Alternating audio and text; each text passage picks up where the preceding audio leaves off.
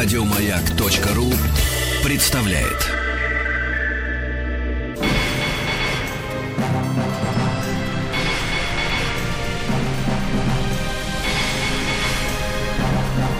Собрание слов с Антоном Долиным. Здравствуйте, у микрофона Антон Долин. Сегодня у нас дорогой гость в студии, прекрасный артист Виктор Сухоруков. Виктор Иванович, здрасте. Здравствуйте, Антон, здравствуйте все радиослушатели. Я очень рад встрече с, вами. Я хотел бы начать вот с какого вопроса. Ну, я человек киношный и вас узнал по вашим киноролям прекрасным, но я знаю, что начинали вы в театре, и сейчас вы играете несколько ролей, в частности, уже некоторое время играете с большим успехом, я знаю, а, Тартюфа. Я обратил внимание, что э, прекрасная мольеровская пьеса сейчас практически по всему миру ставится очень активно. Э, снова, как будто какая-то волна произошла. Только что немецкий Тартюф замечательный в Москву приезжал. А как вы думаете, как человек все-таки вошедший в эту ну, легендарную роль э, и существующий с этим на сцене, и как-то контактирующий с залом, видящий его реакцию. Что-нибудь произошло такое, что Тартюфа и вот эту тему лицемерия и религиозного ханжества снова на поверхность вытащил? Или это какое-то совпадение и случайность? Я думаю, совпадение, потому что в последние годы все равно мы живем какими-то штилями и цунами, то есть э, э, приливы-отливы. Одно время, помню, был период, когда по театрам пошла гулять чеховская пьеса «Вишневый сад», потом еще чуть ли не... Я помню момент, когда за год трижды поставили «Смерть Тарелкина». Это да, было да, удивительно. Да, да, и, ну, так и здесь. Это, думаю, совпадение. Хотя, когда уже три, три года назад Сафонов Паша взял эту пьесу, я тут же открыл театральную Москву и посчитал, их было шесть штук к тому времени. Нет, я думаю, это было просто совпадение. А говорить о, о ханжестве, о лицемерии, о мошенничестве, о каком-то оборотничестве, хамелеонстве, это же тема мировая и вечная. Вот в любое время берите, ставьте, лишь бы талант у вас был э, к этому, потому что сегодня я сталкиваюсь с невежеством, безграмотностью, отсутствием редактуры, самоконтроля, какого-то самопознания, познания знании вообще очень много дилетантства, очень много примитивности. Вот это самое главное. А то, что будет Тартюф или... Я, например, играю Сарафанова э, в свободной сцене. Есть такое, такое, а, такое агентство. Старший сын, Старший да? сын Вампилова. Я играю Сарафанова в гениальной компании.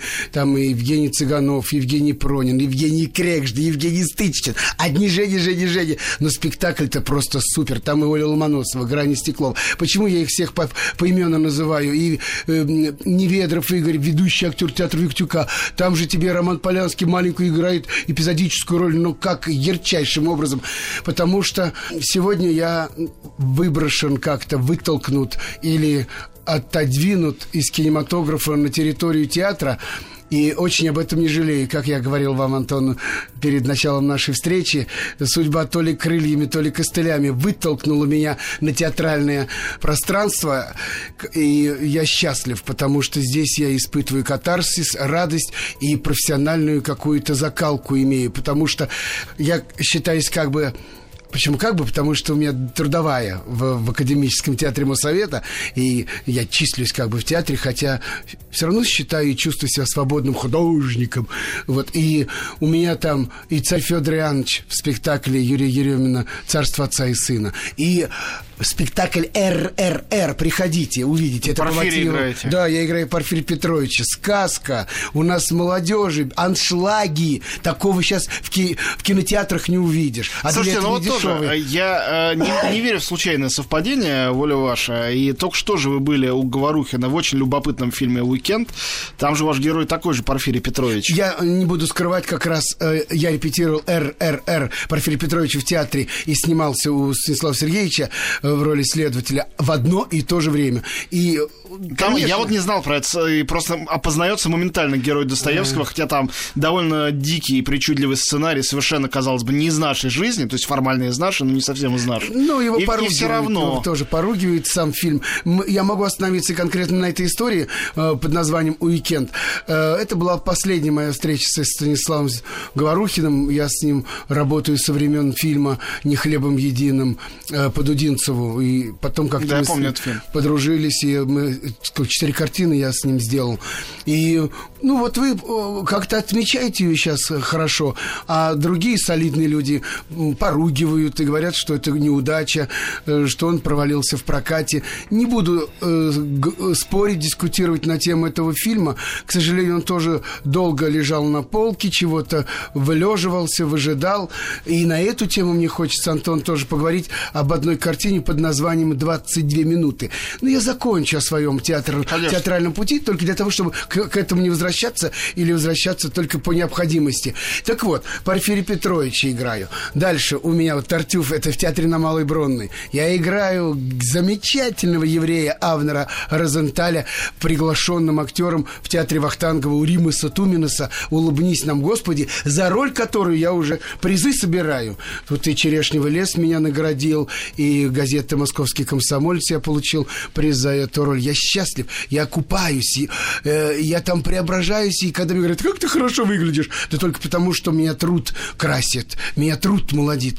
Я это делаю в театре с большим удовольствием, чего не могу сказать о кинематографе, который меня баловал в первый кризис, который был в 90-е годы, когда действительно газета танцевала по коридорам от сквозняков э, Мосфи, на Мосфильме. Я это сам видел. Когда мышки бегали по киностудии Горького, э, а я снимался. У меня был Балабанов, у меня был Мамин, у меня э, был Мельников, у меня были э, гениальные э, режиссеры в то время. И, конечно, те работы оставили, э, украсили мою биографию, чего не скажешь о сегодняшнем дне, потому что не знаю, может быть, время мое ушло, может быть, э, теперь как бы...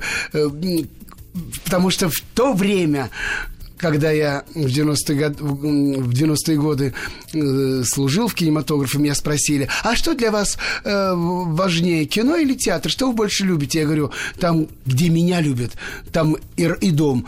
Э, конечно, я говорил, театр – это дом, а кино – это дача.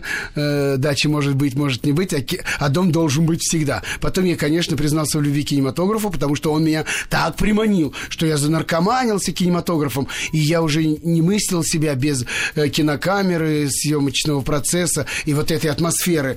Но всему приходит конец, и я понял, что ни к чему нельзя привязываться, ни во что и ни в кого влюбляться нельзя в профессии. Надо как-то жить очень рационально, расчетливо и э, извините, талантливо. И там, где нет места таланту или твоему развитию, надо оттуда уходить, э, не сожалея. Слушайте, ну у вас, получается, настоящий сейчас, э, говорите, кончилось, э, время ушло, но у вас сейчас э, настоящий ренессанс театральный, потому что вы да. рассказываете. Да. То есть, наоборот, период совершеннейшего цветения и радости, и внутреннего какого-то поиска и нахождения себя. Мало правильно? того, я вдруг вспомнил книжку Эфроса «Репетиция. Любовь моя», когда, э, прочитав ее, я, ну, ерничал, говорю, ну, репетиция, любовь. Какая может быть любовь, когда это занудный процесс поиска, потерь, э, изобретений, э, ломки и так далее. Когда что-то собирается, не получается, когда ты весь долго работаешь, весь мокрый, липкий, скучный, занудный, уставший, похмельный, а у тебя ничего не получается. А потом я вдруг понял, я сегодня испытываю большую радость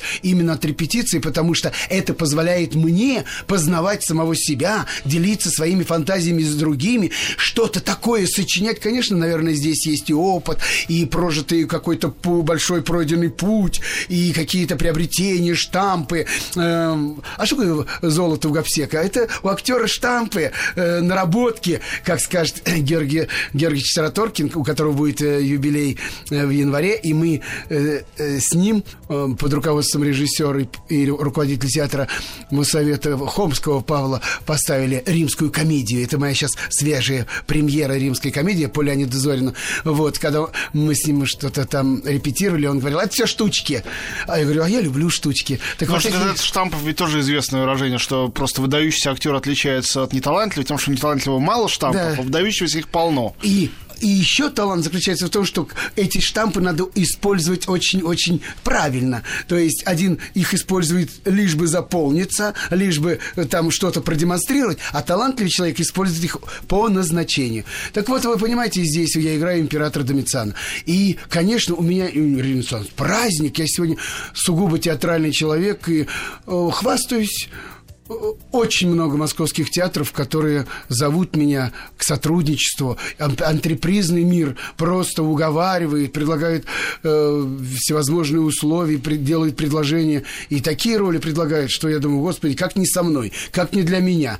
Понимаете, не в коня корм. Но в данном случае это есть. И тут я делаю заявление, дорогие друзья кинематографисты. Соберитесь, не поленитесь. Войдите в театр, посмотрите, только не на сцену, а в зрительный зал. Что происходит? Хоронили, хоронили театр, хоронили, хоронили.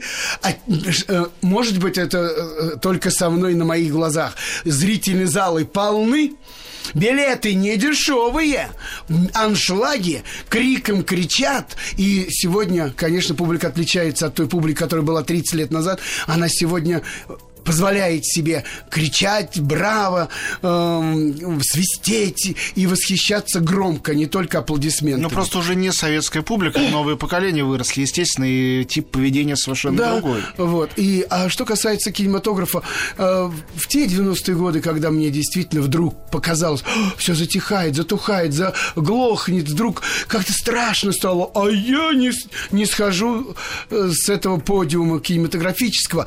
И тогда пошла молва. Ой, господи, ну что это такое? Опять Сухоруков. Ну, урод уродом. Что они в нем нашли? Вот тоже мне...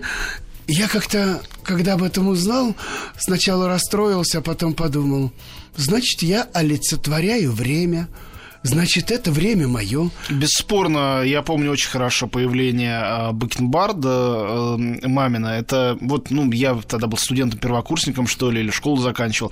Фильм совершенно производил впечатление какой-то разорвавшейся бомбы. Мне до сих пор чудовищно обидно, что э, он недооценен, и такой полузабытый фильм.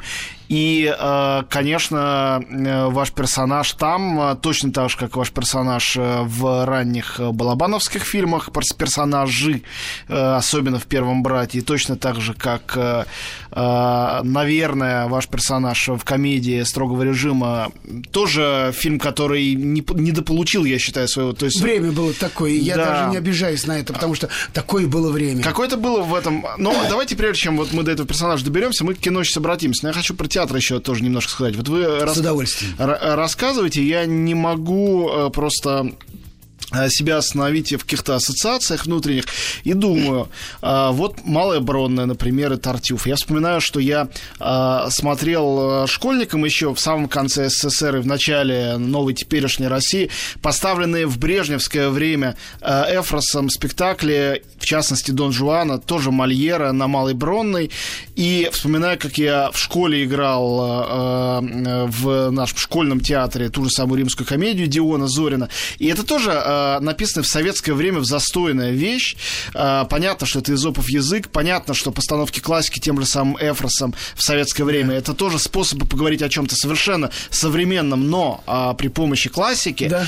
И невозможно отделаться от параллели, от, от мысли о том, что сейчас это застойная эпоха, и эпоха, мы ну, начали с Тартюфа, а глобального двоемыслия людей, которые говорят и представляют одно, но про себя думают другое, да. про страну, в которой мы живем, про народ, про власть, власть, что это все полностью вернулось. Хотя 10 лет назад, когда вот был, было кино, о котором вы говорите, об этом и подумать было невозможно. Да. Но сейчас выглядит как, как тотальный камбэк того времени. Да.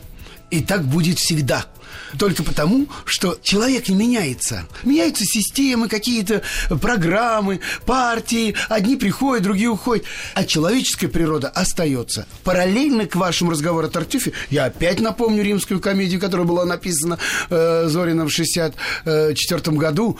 И там тоже был изопов язык, метафорическое поведение и так далее. Сегодня, казалось, прошло уже 40 лет или 50 лет, э, мы ее играем, как будто сегодняшний день только потому, что... Э, и, а ведь это как будто бы в Риме, как будто бы там тысячи лет назад. Все повторяется. И думаю, так будет всегда. Поэтому я не понимаю, э, в чем ваша озабоченность. Озабоченности никакой нету. Мы вернемся к этому разговору через буквально несколько минут. Как интересно. Собрание слов с Антоном Долиным. У нас в гостях Виктор Сухоруков, Антон Долин у микрофона. Э, странным образом с Виктором Ивановичем говорим сейчас больше о театре, чем о кино, хотя я уверен, что все равно для большинства наших слушателей и зрителей все-таки вы киноартист. Кино. Ну, это, это понятно, что это глупое, пошлое разделение кино, Антон, да у меня артист. призов от кинематографа больше, чем посуды. Ну, и, и я горжусь этими, и мне жалко, что эта прибавка остановилась. Я Но хочу... остановилась эта пауза? Не знаю. Не от нас зависит. От... Сегодня чаще продюсеры звонят, а не ассистенты по актерам или режиссеры. Сегодня звонят какие-то так называемые агенты, кастинг-директора, и это такие интересные должности, какие-то титулы, какие-то странные статусы. Я про них мало чего знаю сегодня, и поэтому нет сегодня какого-то определенного субординированного поведения. Ну, а раньше было, послушайте, вот когда Балабанов начинал вас снимать, я думаю, денег не было никаких. Видно даже в вашем чудесном вашем фильме эти счастливые дни, дебюте полнометражном Балабанова. Да, это который... мастерская Германа. И ваш почти что дебют в кино, ну, во всяком случае, там один из э, двух-трех первых фильмов. Да, Вид, да. Это бесприютность э, да. э, Питера, который там снят, совершенно да. абстрактного, какого-то такого бекетовского. Это же и бесприютность нашего кино в те годы. Бесприютность, безденежность. Я помню, как меня занесло как-то тогда на Ленфильм, как он выглядел. Это какая-то антиутопическая декорация «Письма мертвого человека». И эта картина тут же попала в Канны. Вот понимаете, на безденежье, на пустоте, на каком-то э, э, скромном фоне. А картина, это была действительно дебютная картина Балабанова, он попал на Каннский кинофестиваль. очень талантливая картина. Э, мало того. Почему? А почему сегодня вдруг э, люди получают большие деньги от государства, делают хорошее кино хорошим режиссером? Да, вдруг жанровое, простое жанровое кино, без затей, без каких-то откровений. Снимают, наверное, кассу, привлекают публику, и вдруг им дают за это государственную премию. Я этого не понимаю. И актеры, которые меня радовали и заставляли плакать и, восхищаться, не получили эту премию. Наверное, вы догадываетесь, о какой картине я говорю. Картина, которая действительно была масштабная, но вдруг именно продюсеры и режиссер получают государственную премию. И я смотрю и думаю, ну хорошее кино. Такого было огромное количество в моей жизни, в моей стране. Были даже еще лучшие картины, но они не были так отмечены, как эта картина, которая, наверное, собрала миллионы. Так значит, сегодня, вы понимаете, о чудо, что если вдруг картина собирает большую массу зрителей, им э, вручают государственную премию. Не всегда и не всем. Есть комедии, например, э, которые получают, может быть, поддержку от государства финансовую, но вот с точки зрения идеологии, госпремии, это ничего такого не происходит. Комедия и комедия. Вот сейчас елки выходят под Новый год или мамы.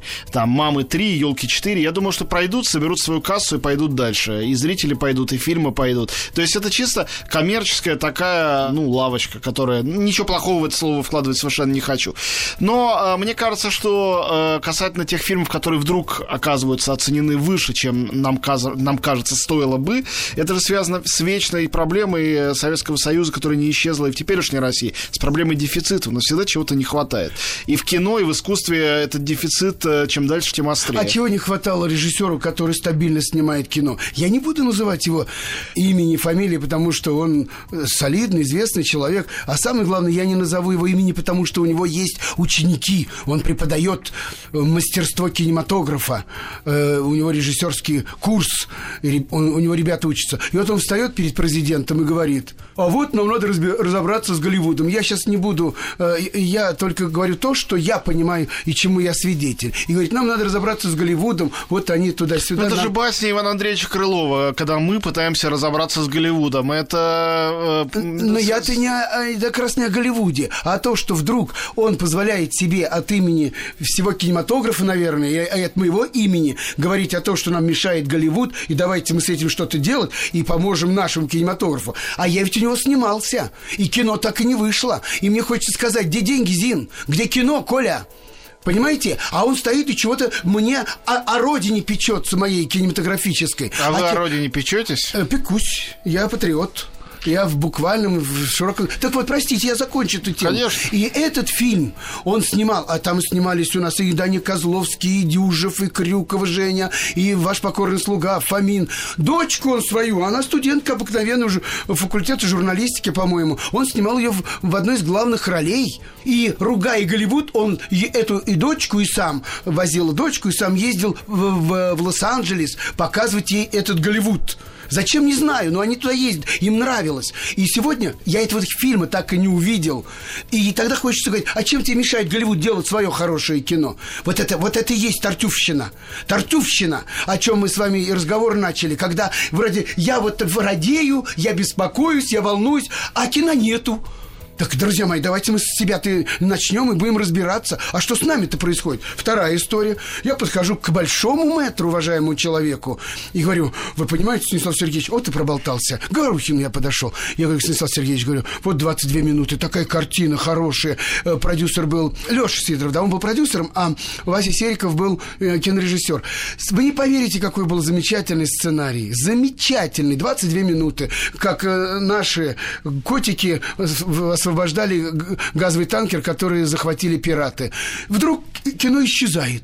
Что происходит? А оказывается, там уже целый склока, какие-то э, письма, кто-то на кого-то жалуется. И что вы думаете? Я э, начинаю разбираться, а оказывается, их обвинили, что там мало патриотизма. Я говорю, там патриотизма столько, сколько даже в сказке про Емелю на печке нету. И в результате меня вдруг вызывает оз- переозвучивать эту картину. Смотрю, все чужие люди, никого из тех, с кем я сотрудничал, нету. Оказывается, передали весь материал молодым ребятам, они наклепали а-ля голливудское кино, идите посмотрите. Вот и все. Где там патриотизм сегодня? Где там праздник жизни?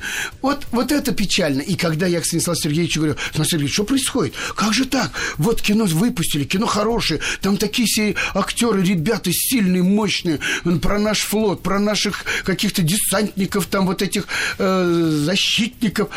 А он говорит, если коммерческое кино, это их деньги, они имеют право сделать с картины все, что угодно. А если они брали у государства, пусть они возвращают государству деньги и тоже могут делать с картины все, что хотят.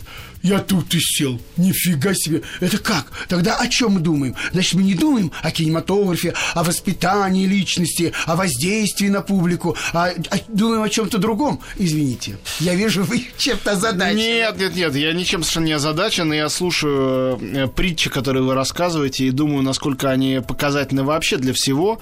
Ну ладно, сейчас э, мы с вами все равно прервемся на пару минут. Я просто должен э, напомнить нашим слушателям, что у нас в гостях э, Виктор Сухоруков и рассказывает увлекательную историю, в том числе э, э, своей жизни профессиональной, и о том, что сейчас он очень много снимается, очень много играет на сцене в самых разных театрах и гораздо меньше снимается.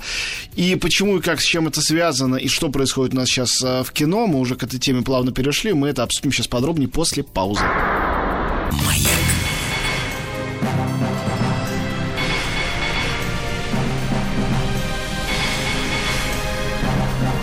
Собрание слов с Антоном Долиным. У нас в гостях Виктор Сухоруков, Антон Доль на микрофона. Вот послушайте, заговорили про... патри- Еще раз здравствуйте, друзья. Да, заговорили про патриотизм. Это такая в последнее время стала скользкая тема. Все время вспоминаются слова Оскара Уальда о том, что патриотизм последнее прибежище негодяя, но это потому, что огромное количество негодяев э, им во все времена прикрывалось, сейчас это продолжается, ну, так во времена Пушкина было, и тогда много об этом задолго до Оскара Уальда писалось и говорилось. Ну вот э, э, сейчас в этом смысле время опасное. Как вам кажется, а с чем связано то, что, ну вот, например, в кино, то, что патриотизм, который, если в прямом переводе с латыни все-таки говорит о любви к родине, он все чаще у нас связан не с любовью к чему-то деятельно проявленной, а с ненавистью к чему-то другому, что якобы наша родина мешает. Будь то Голливуд, э, будь то э, какая-то мировая закулиса, европейская, американская, не знаю, северокорейская. Все время мы ищем этих врагов где-то, которые мешают э, нашему, например, кинематографу встать с колен. Все на коленах, да на коленах. И никуда это почему-то не девается и не меняется. Антон, мне жаль, что вы начали говорить о патриотизме со слов скользкая тема, опасная. Но так она стала такой. Да, да, да, да. Я, я, я не оттуда. У меня, я, я действительно люблю. И, кстати говоря, гениальный фильм Бакенбарда, о котором мы говорили, он как раз об опасностях патриотизма, в частности. Согласен. О том, как его вывернуть наизнанку Да, я просил ряд каналов показать ее сегодня, потому что она тоже сегодня актуальна. Супер Эта актуальна. картина, но ее почему-то не показывают, а мне кажется... Именно она- поэтому. Но я из ряда любви обильных к родине человек. Я берегу кладбище, я берегу память, я стремлюсь э, к, к той точке, где я родился и вырос, и, к счастью, я там почетный гражданин. Это город Орехово-Зуево. У меня свой патриотизм. Он чистый, Малая родина. Он, он чистый, он ясный, он понятный. И то, что вы, о чем вы сейчас мне подсказали, у меня ненависть не через ворота патриотизма. Вот это мое, не мое, там, э, наше, не наше. Нет, у меня э, патриотизм через любовь. Именно через родильный дом и кладбище, куда я вернусь. А э, ненависть, она у меня природная. Вот если я это ненавижу, то я это ненавижу не потому, что я русский человек, там, а они там не русские, или это э, э, чужое, а мне... Я английский язык-то 10 лет так и учу самостоятельно. Я его учу, утром учу, вечером забываю. Но я его учу. Я Америку люблю, но я люблю ее за деньги. Я и Германию люблю, но я люблю ее за свои деньги. И если меня наказывают э, какие-то страны, они наказывают мою любовь к ним, за которую я же плачу деньги. Так за что же мне их ненавидеть только за то, что они так меня видят, так понимают, так считают. Они меня же личность, индивидуальность, за что они там якобы борются. Они меня сваливают в кучу. Ах, ваш правитель такой секой, а вот мы вас накажем санкциями. Я вам скажу, сегодняшний день, что бы ни происходило, да мы никогда легко-то не жили. Нам всегда было непросто.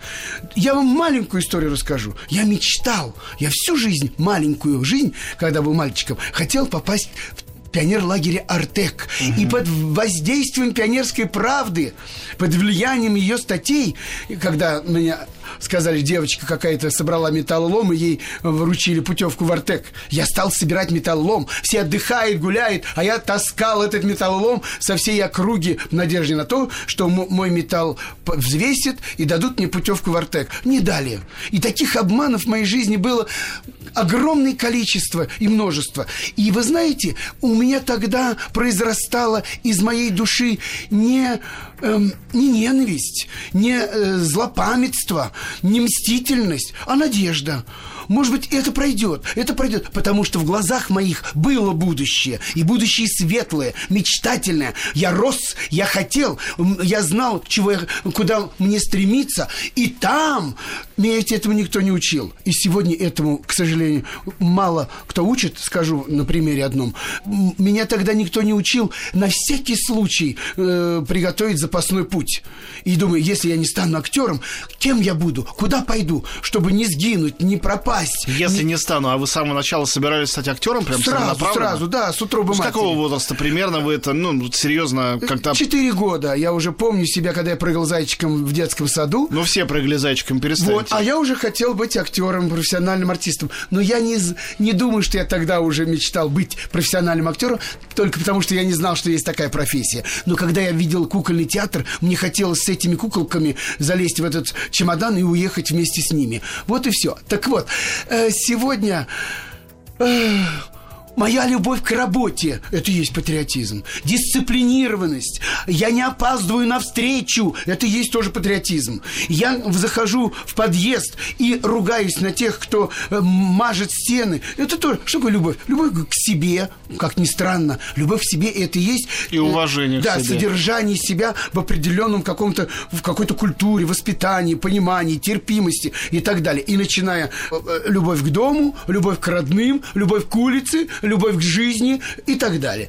Это э, большой и разговор, и чем больше тема шире, тем она все время э, скатывается в демагогию. Я очень этого боюсь, поэтому тему закрою и вернусь к нашему любимому кинематографу, который я очень люблю. И вот когда я сейчас вякнул по поводу того, что, ну вот, собрали публику и сразу получили государственную премию. Но дело-то не в этом. Премии пусть дают. Я люблю подарки. Я не люблю призы. Нельзя э, учинять искусству пьедесталы. Э, Лучше дарите подарки. Э, Это Слушай, ну это что ж такая игра условная? Все это Да, понимают. да, но- Понятно, что искусство сравнивать нельзя, но интересно, когда на Оскарах, в Каннах или где-то еще сравнивают, тогда э, сразу у людей, которые не стали бы иначе эти фильмы смотреть, возникает к этому какой-то интерес. Фильм получает приз, это Антон, дает ну, больше поверьте, зрителей. Ну, там, если, насколько мне известно, если они получают Оскара, у них какой-то и финансовый статус другой, и какая-то категория. В основном востребованность растет. Я вот Да? говорил с э, режиссером, который сейчас получил европейский Оскар, конечно, не американский, но это большой все равно приз. Приз Европейской киноакадемии за лучший фильм. Причем там и за режиссуру получил, за сценарий. Павел Павли- Павликовский. Он поляк, живущий в Лондоне. Он, впрочем, и в России тоже снимал документальное кино. И я спросил его, говорю, Павел, ну э, вот сейчас, наверное, вам Оскар прочь, Золотой глобус, наверное, предложения посыпались. Говорю, предложения, конечно, есть, отвечает он. Но я им скажу, что у меня сценарий всего 20 страниц, а буду я снимать черно-белое кино. Они сразу исчезнут, все эти предложения, моментально в ту же секунду. То есть все это очень относительно. Если ты будешь играть в ту игру, которую тебе предложат после премии, то да. А если ты будешь продолжать играть в собственную игру, то ничего тебе это особенно не даст. Антон Долин и его «Собрание слов». Ну, что касается при, э, э, вот это сговора или игры, она присутствует, потому что у меня есть премии, есть орлы, есть ники, Ну, конечно. есть созвездия, э, есть и прибалтийские призы, и из- заграничные из Парижа, это из, из Анфлера. Но они э, не делают мой репертуар, они не строят мою биографию. Мало того, э, Но они участвуют в биографии. участвуют. Ну, конечно. А я вам скажу нет. Почему? Потому что у меня есть роли, за которые я ничего не получил. И я не ждал ничего. У меня есть роли, которыми я горжусь до истовства. Ну, давайте перечисляйте самые любимые лучшие роли. Пожалуйста, про уродов и людей. Бедный-бедный Павел. Про родов и людей что-то, видимо, совсем личное. Там и ваш герой, даже Виктор Иванович. Я Но помню это, это. Алеша э, съерничал, и он знал, что я люблю сниматься под собственным именем. У меня очень много ролей. И начиная с Да, да, Бакенбард, там, где герой безымянный, я говорю, а пусть я буду Виктором. Они говорят, да ради бога. И также Рената Литвинова. И много-много у меня таких э, персонажей, где я под собственным именем играю. Мне это нравится. Это тоже своего рода игра. Но в данном случае есть роли, за которые я ничего не получил. Тот же брат. Вот смотрите, я еще раз говорю, брат и брат 2. Недавно я ездил на... А какой велика- у вас любимый? Брат или брат 2? Брат, брат первый. Да, Первый, мне да. тоже кажется, что это более интересная работа, более сложная. Цельный, он цельный. Это кино. Брат 2 немножко, как я говорю, это шлягерное кино. Так и есть. Ага. А брат это история. Даже я а, когда-то об этом сказал, что первый фильм, по нему можно будет изучать 90-е годы. Если не страны, то Петербурга. Так и есть. Он сочный, он атмосферный. От него пахнет тем Питером. Вот тот Питер, он, я исп- даже слышу запах э, того времени. Очень мне понятный. Тем более рядом с этим рынком жил, с Сенным. Так вот, брат и брат 2 э, сегодня переживает тоже такой период жизни, И, как вы говорите, ренессанс, не хочется повторяться, но уж больно слово красивое. Красиво. Браслет, ренессанс, что-то такое драгоценное. Так вот, и Сельянов Сергей Михайлович мне говорит, Вить, приезжай э, в международный кинофестиваль «Короче» в Ленинграде. Как мне понравился этот фестиваль. Там собралась молодежь, они показывали короткометражные фильмы. Сейчас поймете, почему я зацепился за это. И я представлял на улице, на огромном экране очередное цифровое издание фильма «Брат 2».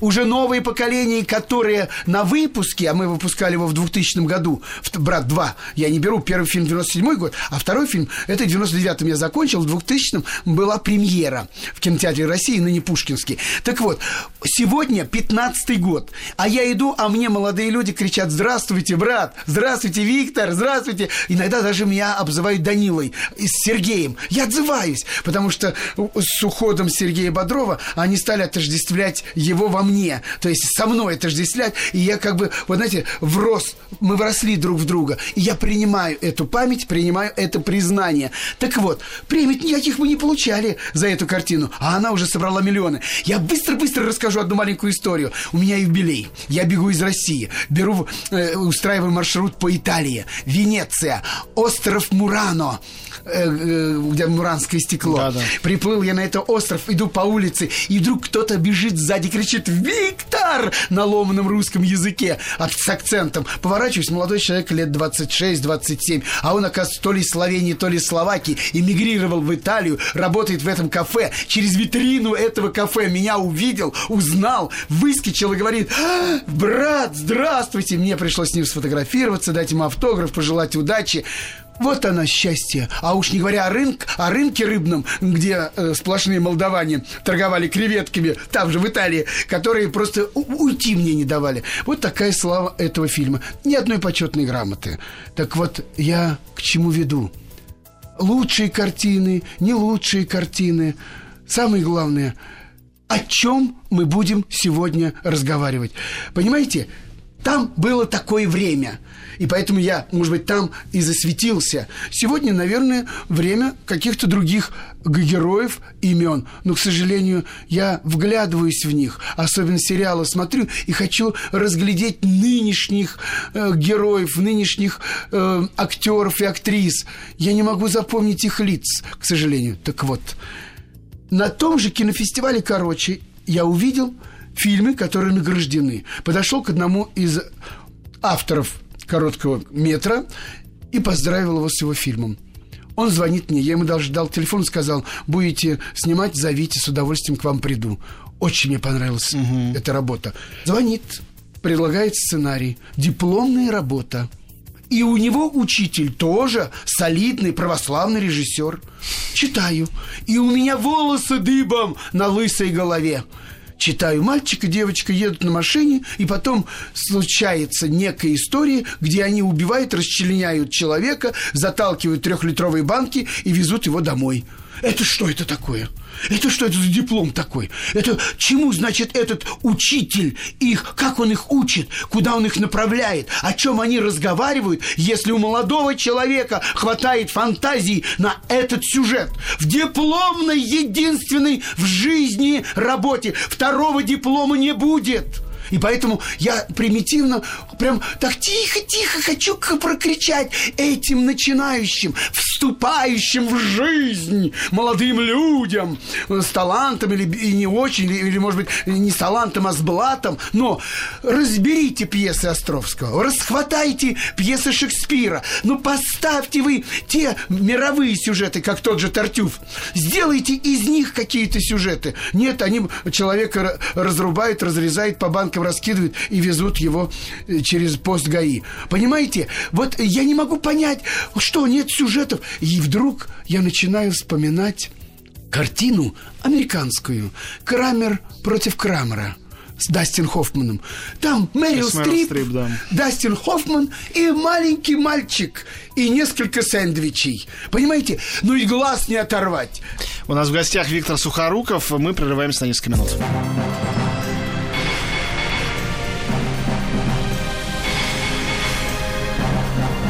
Собрание слов с Антоном Долиным.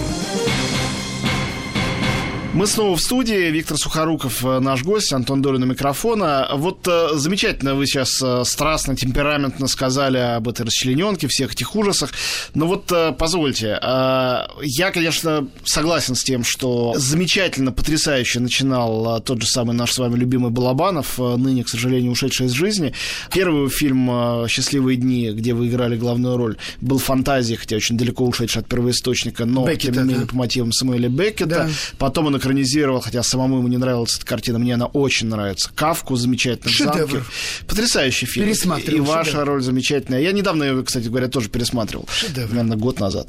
Так вот, все-таки, вы же помните наверняка, что когда люди смотрели, в том числе культурные, хорошие, интеллигентные люди, прекрасные фильмы про уродов и людей, «Брат», «Брат 2», а, «Война», «Жмурки», ведь они говорили теми же словами почти, как говорите вы сейчас. Ну зачем? Это кровь, насилие, стёб, издевка.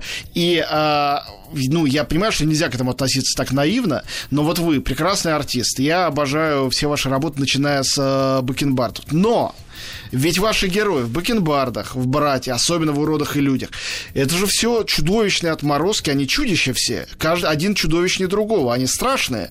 Я не говорю, конечно, о вашей прекрасной внешности, а о той сущности, действительно шекспировской, которая через эти... Да ужас... я и внешне чудовище, но я это играю. Нет, с этим я не согласен.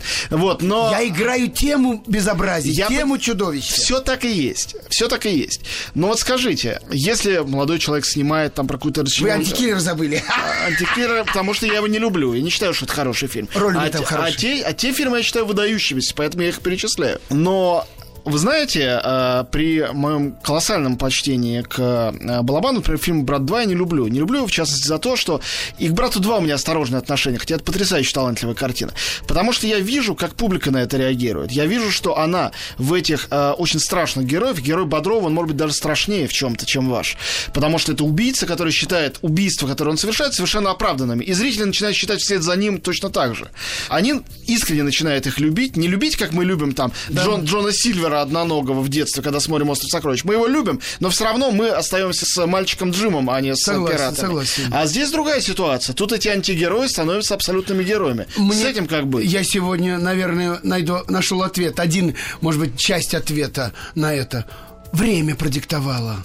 Это продиктовало время. Они герои своего времени, это бесспорно. Мы до сих пор ведь не определились не о национальной идее. Она может быть экономической, хотя все молчат, что национальная идея может быть экономической. Она может быть. Она может быть... Сегодня, по- мне кажется, нет. Партийной. К примеру, к примеру. Я не знаю, я же не, не аналитик, не политик, не... Там, да я тоже. Этот, э, но в данном случае, мне кажется, герой Бодрова это все равно был поиск, это было смятение, это было как, э, то есть, чтобы э, рассказать историю, ну, нужен был какой-то путеводитель, поводырь, путешественник. Вот был такой агрессивный путешественник, или как, э, кто водит по тайге, ну, проводник. Проводник, да. Вот он выбрал ну, проводник-киллер. Это Данил... как-то ну, страшненько. Потому... А время такое было. Оно а такое... сейчас другое время? Нет, другое. Оно другое. Те люди, которые там закатывали в асфальт, они сегодня в хороших, богатых костюмах. Они же здесь. Но у них может быть другой метод закатывания теперь. Да, только, понимаете, э, их было 10 человек, осталось трое. К примеру, не будем гадать, потому что не пойман не вор. Эта тема очень глубокая. И это тема моего, моей жизни, моей страны. Там так случилось. Ну, разговор никто... о трансформации но он... никак нельзя забыть. Но он не пред... Финал Жмура, как гениальный фильм, в котором вы тоже, ну, чуть-чуть, но засветились. Там же э, тоже два киллера, и в конце мы видим, как они в дорогих костюмах с окнами с видом на Красную площадь э, сидят, и все у них прекрасно. Это Балабановское было решение, и Балабановский какое-то исследование тоже времени. Он был художником своего времени и от своего времени уставал. Вот это я могу сказать. Он очень уставал от своего времени. Он был, честно признаюсь, как мне казалось, аполитичным человеком и очень большим художником. И то, что он мрачнел, э, постепенно мрачнел, и его творчество мрачнело, а это говорит тоже о том, что э, он же не кричал «ату» или там «убить, снять и взорвать», а он мне кажется, э, и своим каким-то увиданием, и своим творчеством, он все время говорил, ну что же вы опять не видите, ну что же вы опять молчите, ну почему вы никак это не меняете? Виктор Иванович, а вот главный вопрос, ну, это он, я... вообще глав, главный вопрос искусства. Как вы думаете, ну понятно, что нас всех это горечь в той или иной степени охватывает. Кого-то дольше, кого-то меньше. Вы, я знаю, человек оптимистичный, наверное, у вас нет таких периодов. Фатальный про- оптимист, про- я фатальный да. оптимист то скажите тогда мне, как... Потому что я помню свою жизнь издалека. У меня очень сильная память на прошлое, а оно было нелегким. Вот скажите мне, как фатальный оптимист с, нелег... с, не... с нелегким прошлым, а может все-таки искусство, хотя бы отчасти, хотя бы немножко, нашу беспросветность и безнадежность, которая опять сейчас, кажется, обступила, а, развеять? А, то есть можем ли мы, люди, которые занимаются этой, казалось бы, совершенно непрагматичной вещью, немножко что-то улучшить и изменить? Или вот э, история Балабанова, который был одним из самых сильных и самых популярных режиссеров и сваливался в полную безнадежность, груз 200, Морфий mm-hmm. и в особенности «Я тоже хочу». Фильмы, от которых э, холод по коже, и этот мороз, он натуральный, настоящий. Не то, что ты смотришь и думаешь, ух, как, как жалко, человек впал в депрессию. Ты же узнаешь окружающую жизнь, когда ты это смотришь. Ой, ну, это опять большой разговор вы мне предлагаете. Ну, у нас нет времени на большой да. разговор. А я, говорю, а, я, а я поэтому и говорю об этом, что не успею я поделиться. Беспросветность, безнадежность. Я-то не могу так сказать. Потому что я интересно живу. Я не хочу э, щуриться в темноту. Я хочу идти к свету. Я буду искать эти батарейки. Я буду пробивать эти стены. Я буду искать щелку, где мне обязательно луч в глаз э, э, стрельнет или стрельнет. Я не знаю. Я не хочу хочу себя погружать во мрак, потому что я уже взрослый человек. Я старый человек, если честно говорить. Мне некогда мрачнеть, мне, мне некогда сжигать себя отчаянием. Я не хочу этого. Я хочу трудиться, я хочу радоваться, я хочу ездить на дачу, я хочу хорошо одеваться, я хочу жить и делиться с людьми этой жизнью. Вот и все. И это моя позиция. Что касается кинематографа. Я, хоть и не снимаюсь, но у меня лето было прошкинским. Я закончил два фильма у, а, у отца Александра Прошкина по сценарию Арабова. Называется фильм э, «Охрана», где вы увидите в главной роли новую уникальную девочку. И у сына Андрея Прошкина я снялся, тоже по сценарию Арабова. И называется «Орлеан», где я играю экзекутора, в скобках «Совесть». Уникальная история мистическая, в которой заняты красивейшие актеры. И Лядова, и Хаев, и из Свердловского театра Калиды Олег э, Ягодин. Так что э, будем жить.